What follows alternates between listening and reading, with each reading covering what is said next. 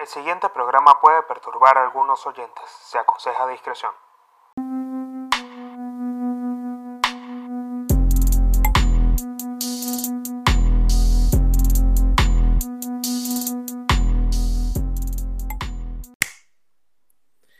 Bienvenidos una vez más a un nuevo episodio de Códigos de Honor con el Pablino. Les doy las gracias por estar escuchando un nuevo episodio de Códigos de Honor. Les agradezco su tiempo, les agradezco que hayan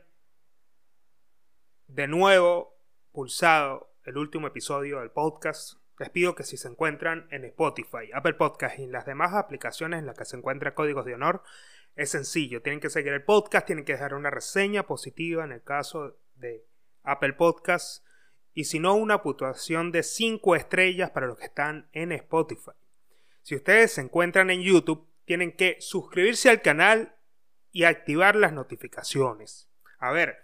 una de las cosas que más me sirve a mí para seguir haciendo el podcast y para seguirlo haciendo crecer es que ustedes se suscriban al canal de YouTube y dejar un comentario también en el episodio si les gusta. También eso ayuda a que el podcast crezca porque alimenta el algoritmo. Así que ustedes si quieren dejar un comentario en el canal de YouTube, son bienvenidos de hacerlo, pero no se olviden de suscribirse al canal y activar las notificaciones para que cada semana en la que sale un nuevo episodio de Códigos de Honor, ustedes puedan estar viéndolo o escuchándolo. Es sencillo. A ver, también en, la descripción del video dejo el link del crowdfunding que, que financia el proyecto de códigos de honor. Por si ustedes quieren aportar a la causa, lo pueden hacer en pesos o en Bitcoin, si se encuentran acá en Argentina. Ya mucha promoción, no me gusta darle tanta promoción al podcast. Este, de verdad que estoy haciendo esto. O sea, a mí me gusta hacer el podcast y, quiero comenzar a, a, decirlo porque a mí me encanta hacer esto. Me gusta mucho hacer el podcast, me gusta aportar mi esencia a través de,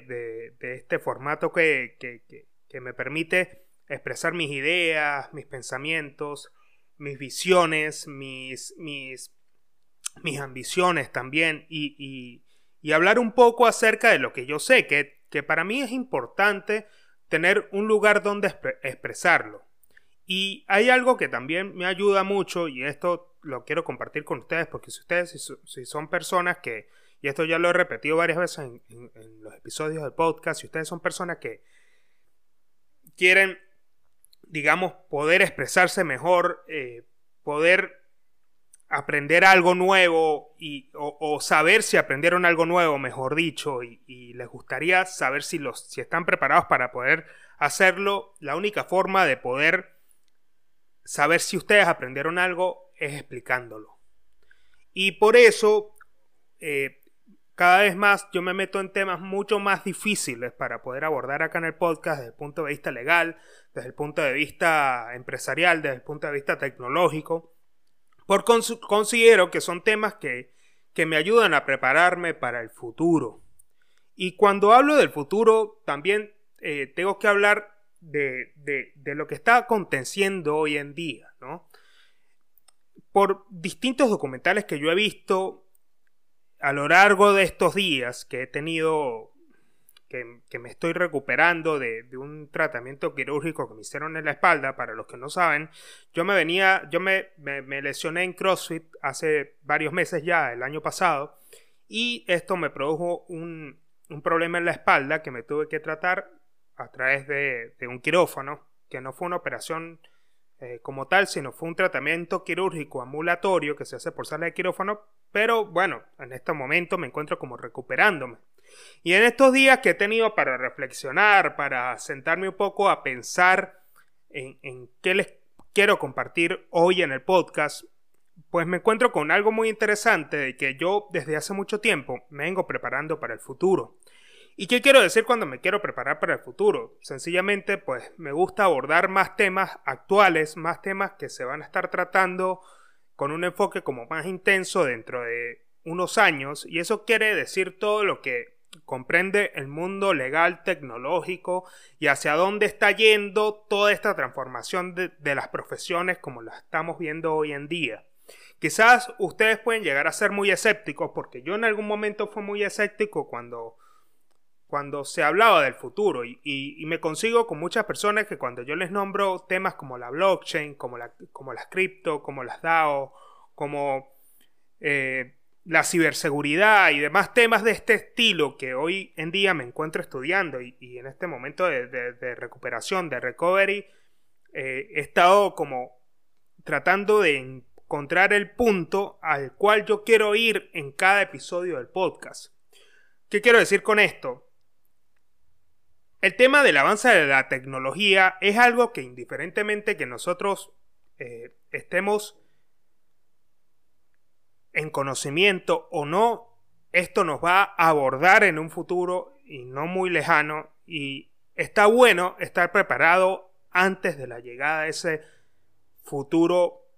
que se pudiese llamar distópico. Porque la entrada del metaverso, la entrada de, de la Web 3, como ya se le denomina,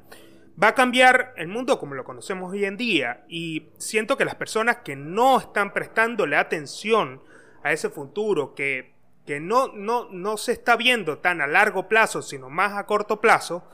nos va a llegar y nosotros no vamos a poder estar preparados para un mundo que va a cambiar constantemente de manera exponencial. Y para, para, para comenzar a abordar este tema, hay algo que, quiero comentarles, y es que yo hace tiempo se me metió en la cabeza que, que quería domotizar mi, departamento, quería domotizarlo, quería como tratar de comenzar a interactuar un poco con este tema de las inteligencias artificiales que a mí me llama mucho la atención porque siento que dentro del mercado de Alexa, Siri, Google Home y demás, quiero comenzar a ver con qué inteligencia artificial me siento más cómodo y cuál es la que me ofrece mayores ventajas a la hora de automatizar ciertas cosas de mi día a día, ¿no? Y, en esta investigación que me puse a hacer, eh, di con el resultado de que Alexa es una de las mejores inteligencias artificiales que existe hoy en, que existe hoy en día en el mercado. Y, y el último dispositivo de cuarta generación que sacaron es el Echo Dot o el Echo 4. Este dispositivo tiene muchas características interesantes, pero no solamente al ser una inteligencia artificial te sirve para saber datos como el clima, como, como que te lea las noticias, los mensajes, que te haga llamadas y un montón de cosas más y programar cosas,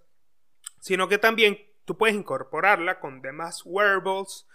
que venden para poder hacer tu casa inteligente, como bombillos eléctricos, como enchufes inteligentes, como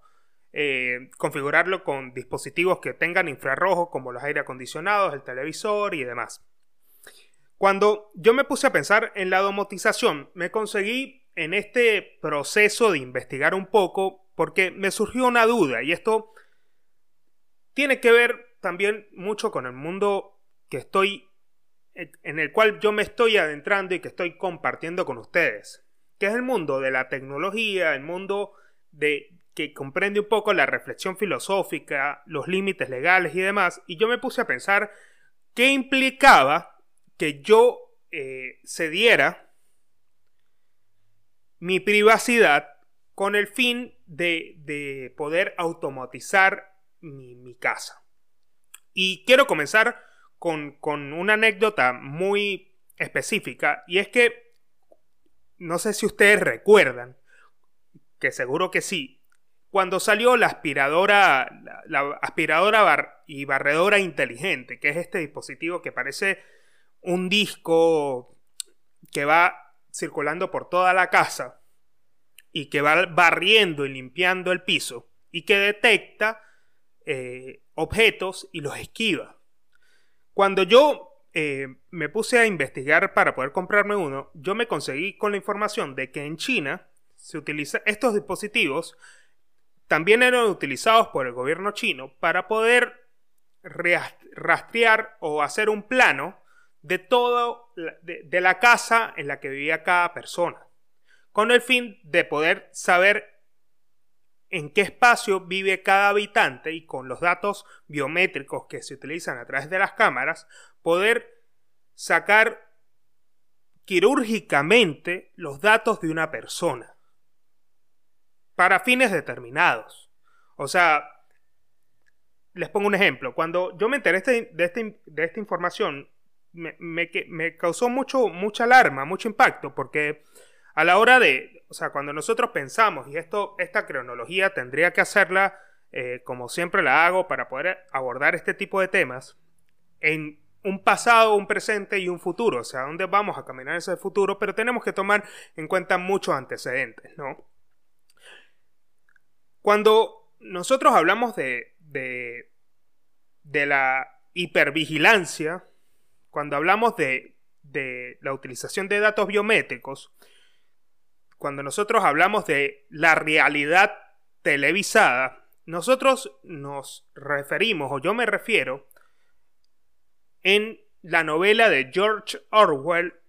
1984. Esto es una, novela increíble que habla de una sociedad totalitaria en un mundo distópico que es totalmente vigilada, es hipervigilada. Es decir, hay un gobierno, un sistema totalitario que vigila y somete a sus habitantes.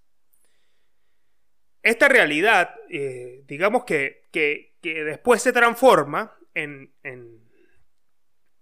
en el programa televisivo de Big Brother, que sería Gran Hermano. Gran Hermano es inspirada, es un programa inspirado en la novela de George Orwell, donde meten a todos en una casa, y no sé si ustedes recuerdan o vieron Gran Hermano, meten a todos en una casa y los vigilan 24, los vigilan y los graban 24 horas.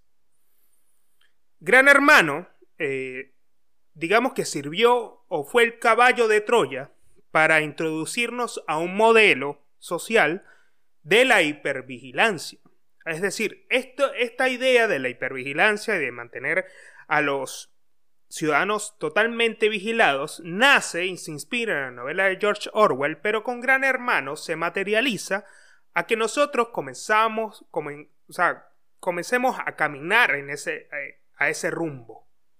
a ese futuro, a ese futuro totalmente distópico. Y cuando me puse a investigar un poco más acerca de esta data histórica que nos separa del mundo donde no existían las cámaras a un mundo donde constantemente pasamos a ser vigilados, me concedí con un documental sumamente interesante que se llama La guerra entre las sombras. Que, dice que hoy en día es un documental de DW Ulchevele, que es un documental que explica que hoy en día la hipervigilancia, eh, el espionaje, y las compañías privadas de guerra hacen que la guerra como tal se desenvuelva en las sombras. Y el documental comienza con un punto muy interesante, que es que en el 2017 en Ucrania eh, hubo una caída del sistema eléctrico que fue a manos de un grupo, un grupo de hackers denominados Samworld que fue un grupo de hackers que pudieron escalar a través de un, de un malware que se llama Spanex, creado por los Estados Unidos, y pudieron tumbar el sistema eléctrico de un país. Y asimismo también se pudo afectar todo el sistema de vigilancia de este país para poder utilizar las cámaras en contra del mismo país que la había instalado. Entonces, cuando nosotros pensamos en Gran Hermano, cuando nosotros pensamos en esta sociedad distópica en la que ya comenzamos a vivir, nos damos cuenta que hace 30 años esta, esta sociedad de nosotros como seres individuales pasar, y esto es una reflexión filosófica que se ve mucho en el derecho, por eso la traigo a colación en este episodio, es que con qué, o sea, ¿cuál es la pregunta acá? Esta es la pregunta que, yo me hago al momento de plantear estas, estas hipótesis y estas situaciones y traer estos, estos ejemplos. Y es que, ¿a qué punto tenemos que nosotros sacrificar nuestra privacidad con el fin de obtener seguridad? Porque Sucede algo muy interesante y es que en, Occidente todavía esto no está tan avanzado, pero sin embargo nosotros podemos, es muy difícil que nosotros hoy en día no nos paremos en una esquina y no seamos vigilados por una cámara. Es más, acá en la, en la ciudad de Buenos Aires sucedió hace poco un caso irregular del el uso de datos biométricos, que fue un, sistema que utilizó el gobierno de la ciudad que se instaló en la pandemia. Eh, en la pandemia no, es un sistema que ya venía utilizando de, utilizándose desde el 2019, pero se intensificó en la pandemia. Eh, más que nada, como para. Es un sistema que utiliza el gobierno de la ciudad para perseguir a personas que tienen orden de captura o que son prófugos. Pero dentro de, dentro de este sistema hay un máximo de 40.000 personas, es decir, de 40.000 solicitudes que se encuentran dentro de este sistema. Entonces, el gobierno de la ciudad utilizó cámaras de vigilancia y uso de datos biométricos para poder eh, monitorear o identificar a estas personas que estaban dentro de este grupo, dentro de esta lista, y identificarlos cuando pasaran por algún lugar que eh, era monitoreado por cámaras. Resulta que eh, hace poco, o sea, en marzo del 2022, hubo una orden de justicia de un juez que ordenó allanar todo el sistema de monitoreo del gobierno de la ciudad de Buenos Aires porque reveló que todos los datos biométricos, en vez de, o sea, porque el, eh, sistema es así, el problema fue así. Los datos biométricos tenían un, límite de, búsqueda de 40.000 personas que se encontraban dentro de este sistema de prófugos. Pero resulta que el gobierno de la ciudad utilizó este sistema y solicitó ante el sistema de, de datos, que sería el RENAPER acá en Argentina, más de 2 millones de solicitudes para un sistema que solamente tenía un límite de 40.000 personas.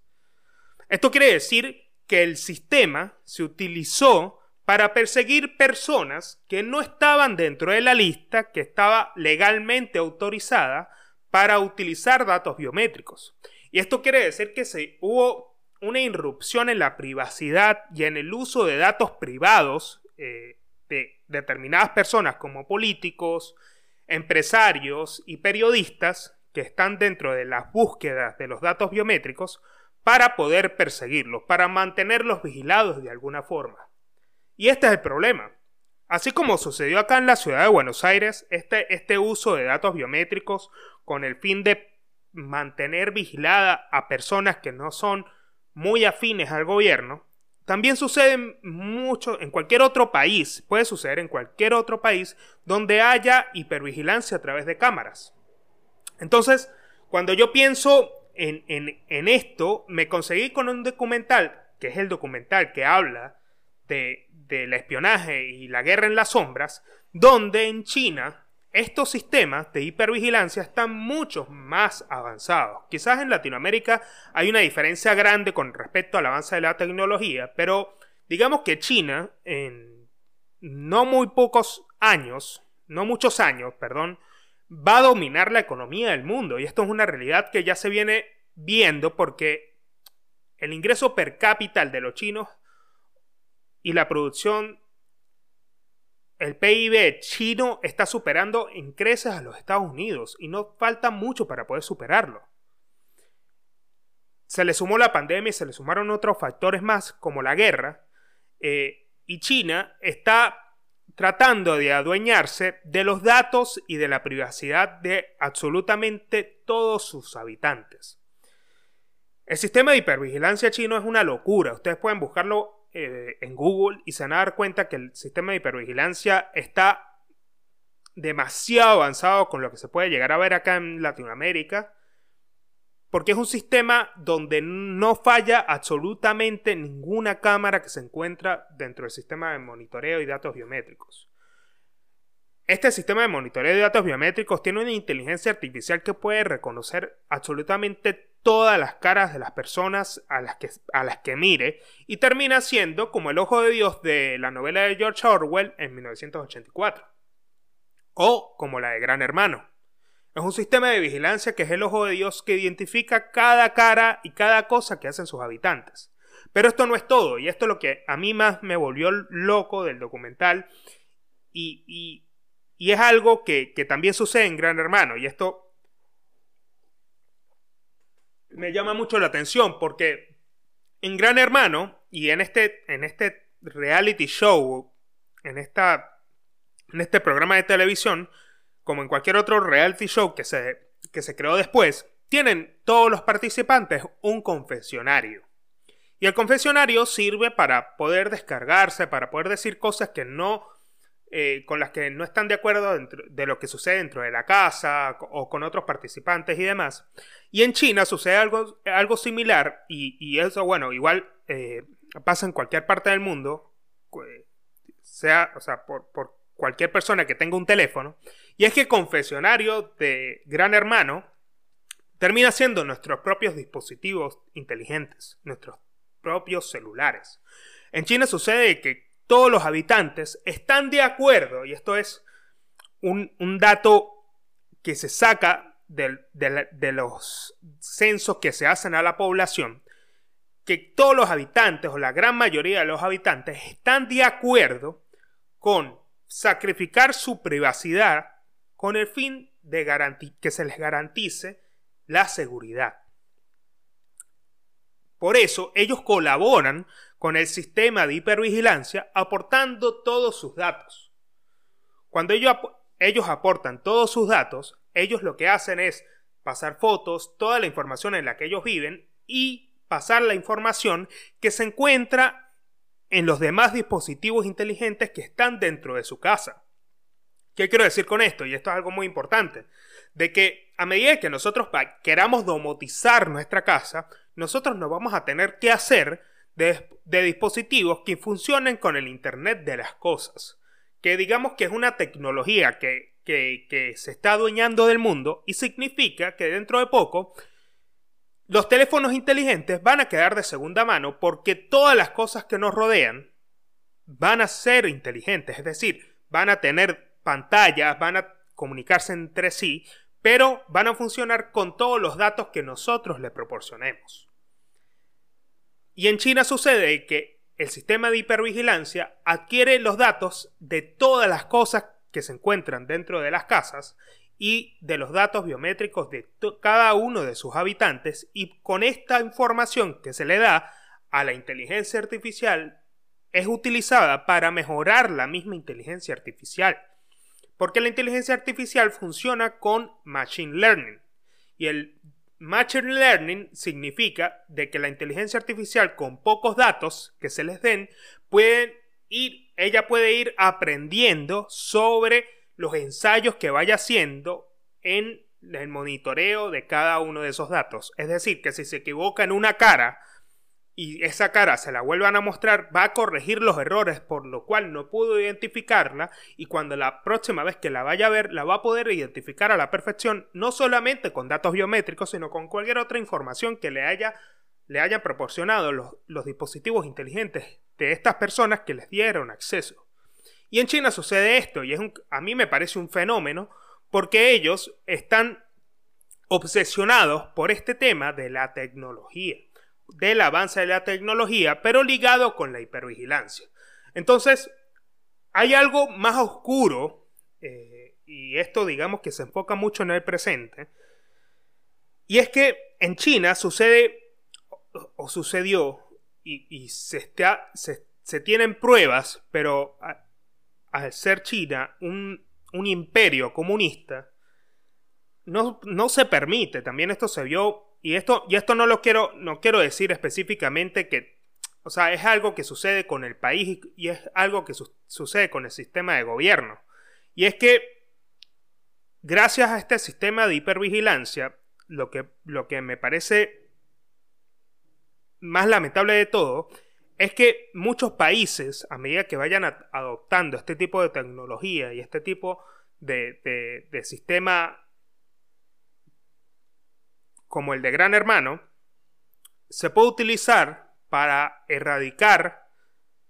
o para hacer genocidios progresivos de grupos que no les interesen. ¿Cómo pasó en China? En China pasó, y esto pasó en, a mediados entre 2015 y el 2019, cuando este sistema, digamos, ya funcionaba a la perfección, de que eh, fueron eliminando poco a poco, desapareciendo, a una minoría musulmana que se encontraba en China, que se llamaban los uigures, que se llaman uigures. Esta, digamos, pequeña comunidad de uigures, que es una minoría musulmana, fue perseguida gracias al sistema de hipervigilancia del gobierno, del gobierno chino y utilizó para saber exactamente dónde se encontraba cada una de estas personas que pertenecían a este grupo. Fueron persiguiéndolos, fueron encontrándolos poco a poco hasta el punto de erradicarlos a cada uno de ellos. Y con pocos sobrevivientes que pudieron escapar de China para, para contar la versión de su historia. Entonces cuando se intentaban se intentaba saber a dónde habían mandado estas personas, se desconocía totalmente los sistemas o los lugares que utiliza los lugares y los sistemas que utiliza el gobierno a través del, sistema de hipervigilancia para poder erradicar a los grupos que no les interesa. ¿Cómo son los uigures? Entonces los uigures fueron son un ejemplo de las consecuencias negativas que puede tener este sistema de hipervigilancia. Este sistema donde nosotros amputamos cada vez más nuestra privacidad con el fin de que se nos garantice la seguridad. Y lo más extremo de todo, y esto se lo voy a dejar para que ustedes lo, lo busquen, lo investiguen después de escuchar este episodio,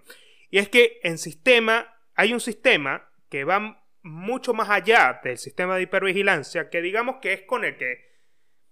se engañan, porque desde este punto de vista, desde, desde yo como viviendo en esta parte del mundo, cuando yo veo este fenómeno de, de, lo que sucede en esta región del mundo, a mí me sorprende que las personas sean tan dadas con dar su información al gobierno.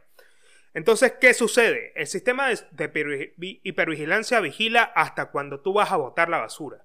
Cuando sales de tu casa y vas a botar la basura, te vigila. Cuando vas a tomar el colectivo, te vigila. Cuando te subes, cuando vas caminando por un paso peatonal, ya te está vigilando, sabe quién eres, para dónde vas, sabe eh, a qué hora sale de tu, sales de tu trabajo, hacia dónde te diriges. Puede verlo absolutamente todo mientras estés en, estés en la calle o mientras estés dentro de tu casa, porque si les permite que, como el aspirador inteligente, sepa cómo se compone tu casa, vas a saber, vas a saber cuándo estás y cuándo no estás y qué estás haciendo y te está escuchando. Y esto me parece a mí una locura, ¿no? Pero hay un sistema que se llama el sistema de calificación o gratificación social eh, en China que premia a las personas que tienen buen comportamiento y que son detectados por medio del sistema de hipervigilancia. Es decir, tal cual como, como se ve en Black Mirror, porque esto no es tan distinto a un episodio de Black Mirror que muestra como una aplicación similar a Instagram te premia por ser buena persona. Y si tú insultas a alguien en un café o, o, o, insultas a un mesonero porque no te trae tu comida a tiempo,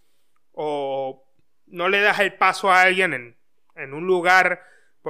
que tiene una persona que tiene discapacidad y que, y que te comportas como una basura de persona y el sistema te ve o esta aplicación te escucha o te ve o X y las personas te dan puntuaciones negativas, tú vas perdiendo digamos, escalas en el escalafón social hasta el punto de llegar a ser nadie. Digamos que en Black Mirror se ve el extremo de unos, de unos cuantos años en el futuro con lo que está pasando hoy en día. En China sucede actualmente lo mismo, es decir, tú tienes una aplicación del gobierno y a través del sistema de calificación social, las cámaras te están viendo y te están monitoreando y a medida que tú botes la basura en el lugar que corresponde, le des el paso a la abuelita que va pasando por el paso peatonal, llegues a tiempo a los lugares que tienes que estar, que te premien con la puntualidad, tú vas recibiendo a través de una aplicación un puntaje que te permite comenzar a adquirir dinero. O sea, con ese puntaje tú puedes pagar cosas. Tú puedes pagar el transporte público si tienes más puntos. Si botaste bien la basura te regalan más puntos. Si te registraste en este sistema tienes mucho más puntos. Y digamos que en el entorno social puedes utilizar este sistema de calificación social que es monitoreado a través de la hipervigilancia para poder pagar cosas. Pero el problema está en cuando nosotros, o sea, qué es lo que sucede detrás del permiso que nosotros le otorgamos a este tipo de aplicaciones. ¿Qué, se, qué sucede con nuestros datos? Cuando me puse a,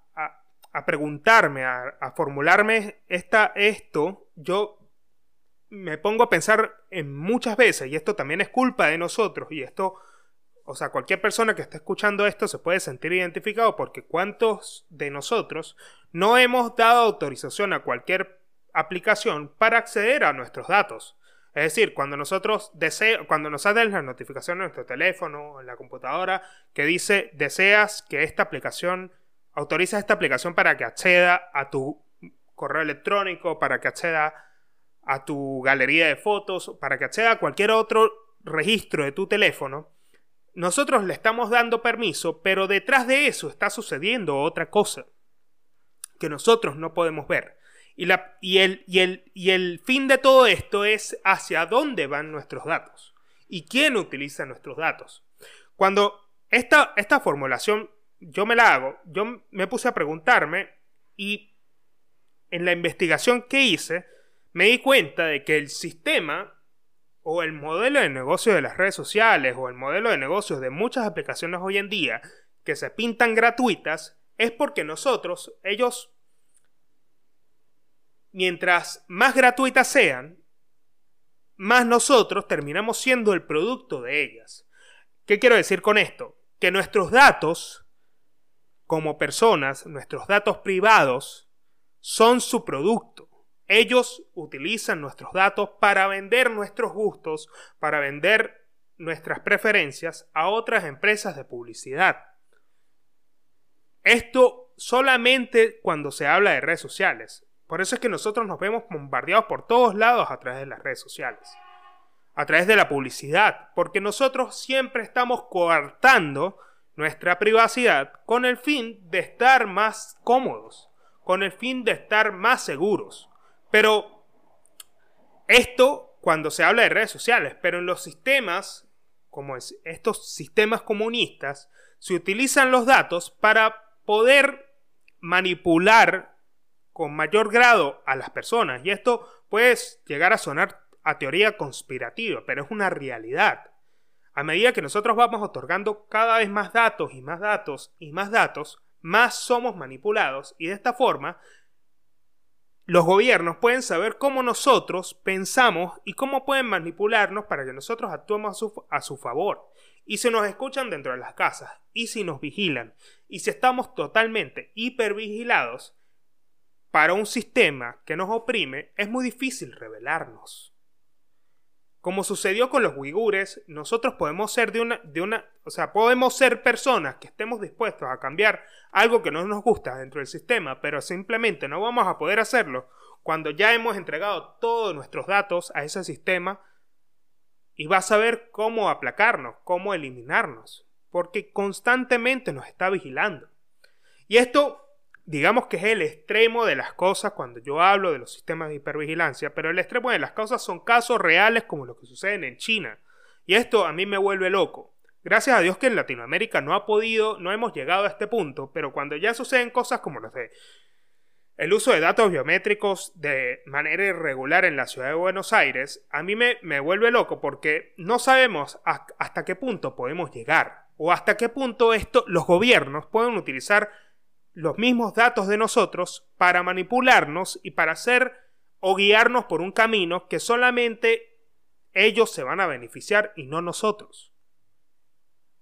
Esa es la gran reflexión del episodio. Y también es pensar en otros casos que no solamente puedan mostrar un futuro apocalíptico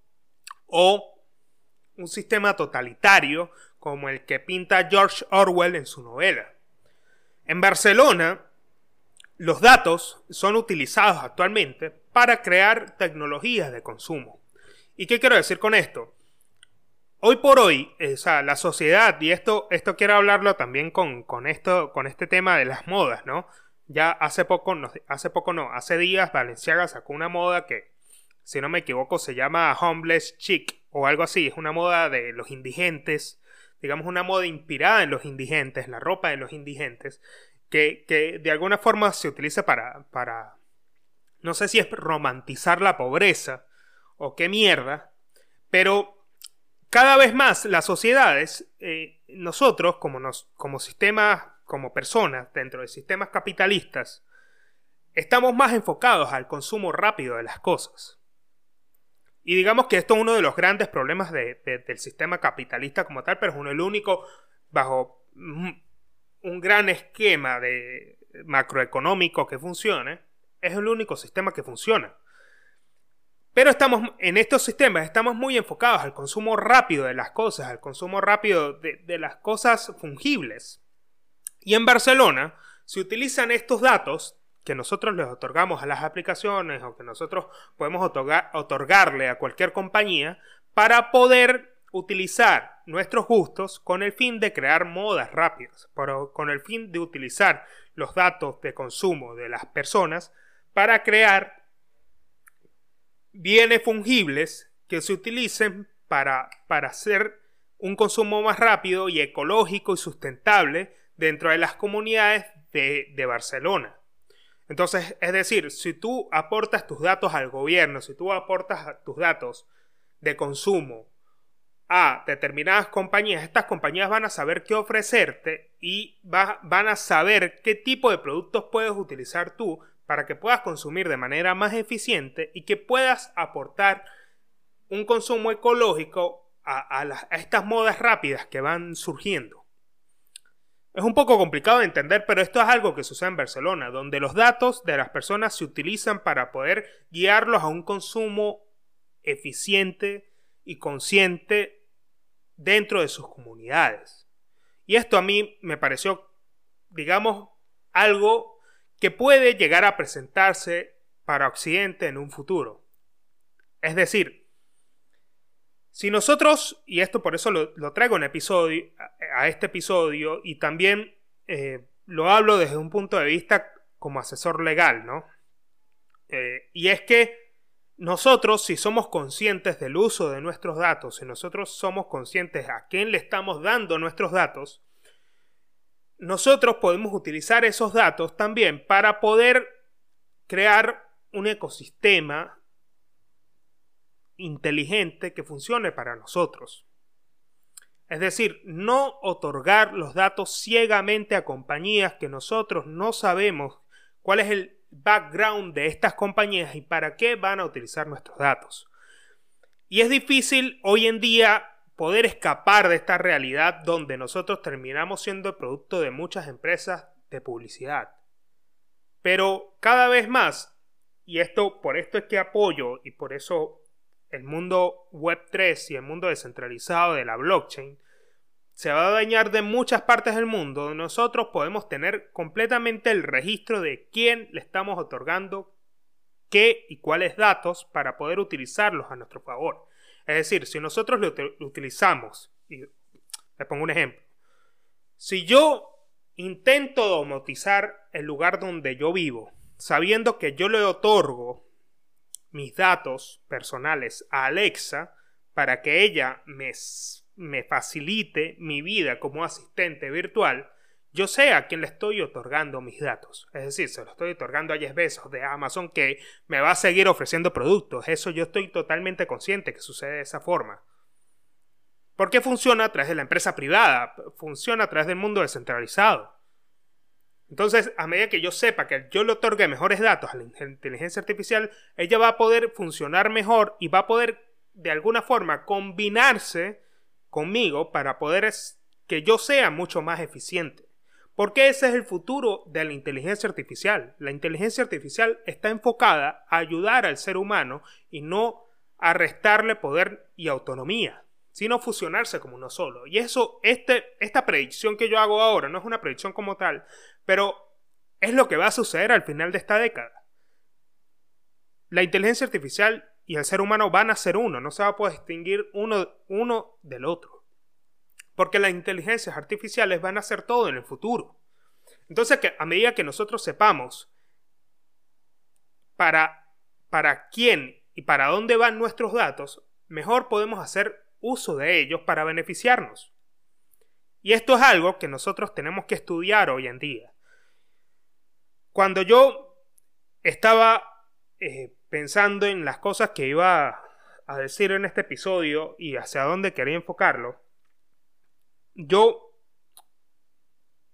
pensando en, en, los próximos años, adelantándome un poco, viendo el tablero en los próximos años, claramente todo, o sea, todo lo que, lo que funcione como asesoría para poder que nosotros podamos adaptarnos mejor a este mundo, tiene mucho espacio para poder ejercer en el futuro. Es decir, yo como, como asesor no me puedo limitar a ejercer como abogado firmando documentos. Funciono mejor como asesor de este tipo de mundos donde ustedes puedan entender claramente cuál es el background legal de todo el mundo que está aconteciendo hoy en día. Por eso los próximos temas del podcast se, se van a basar con un enfoque más a futuro, pero desde el punto de vista legal. Y cuando quiero, cuando busco cerrar cuál va a ser el futuro de este, de esta, de este sistema, de estos sistemas de hipervigilancia, los veo muy, muy distantes en Latinoamérica, pero esto no quiere decir que constantemente nos estén vigilando. La pregunta acá es, y esto es una pregunta que tiene que ser personal para cada uno en el futuro, es si nosotros estamos dispuestos a sacrificar nuestra privacidad con el fin de garantizar nuestra seguridad. Es decir, que nosotros aceptemos que tengamos cámaras en todas partes con el fin, o que los dispositivos nos estén escuchando, con el fin de que estos dispositivos puedan ayudarnos a estar más seguros. Pero yo siento, y esta es la gran reflexión que hacen muchos filósofos hoy en día, de que esto es una sensación como la sensación de seguridad. La sensación de seguridad eh, o la sensación de inseguridad eh, es un concepto que, que digamos, la, la sociología lo enfoca desde el punto de vista de cuánto una persona se siente en un sitio más segura o insegura. Y esto es totalmente una percepción. No es algo que se evidencie con datos reales. Es una percepción.